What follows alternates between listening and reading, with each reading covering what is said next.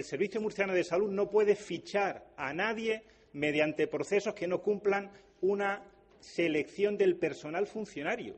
No se puede fichar a nadie. Si ya impedimos que no ficharan a nadie administrativamente para cargos de dirección, lo impedimos. Aquí no existen los fichajes en el Servicio Murciano de Salud. No existen para nada. Es un incumplimiento manifiesto de la legislación sobre función pública. Ninguna otra ley de función pública, ¿eh? ninguna, ni la del personal estatutario ni la general, permite que esto se pueda producir.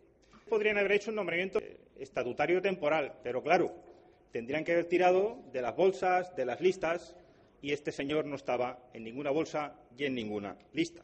Y no estoy discutiendo la profesionalidad de esta persona.